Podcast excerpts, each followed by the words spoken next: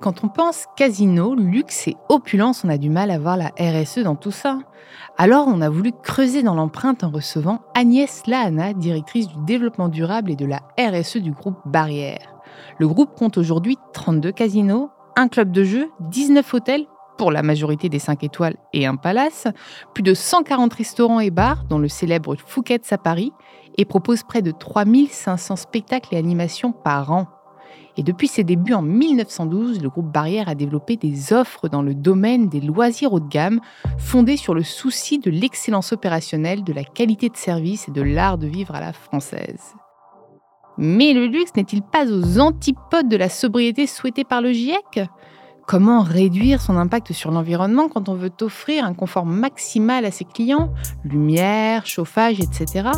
Et comment sensibiliser les clients du luxe qui se sentent bien souvent peu concernés par les soucis environnementaux et sociaux? Bref, tant de questions et bien plus auxquelles nous répondrons dans le prochain épisode de l'empreinte. Rendez-vous mercredi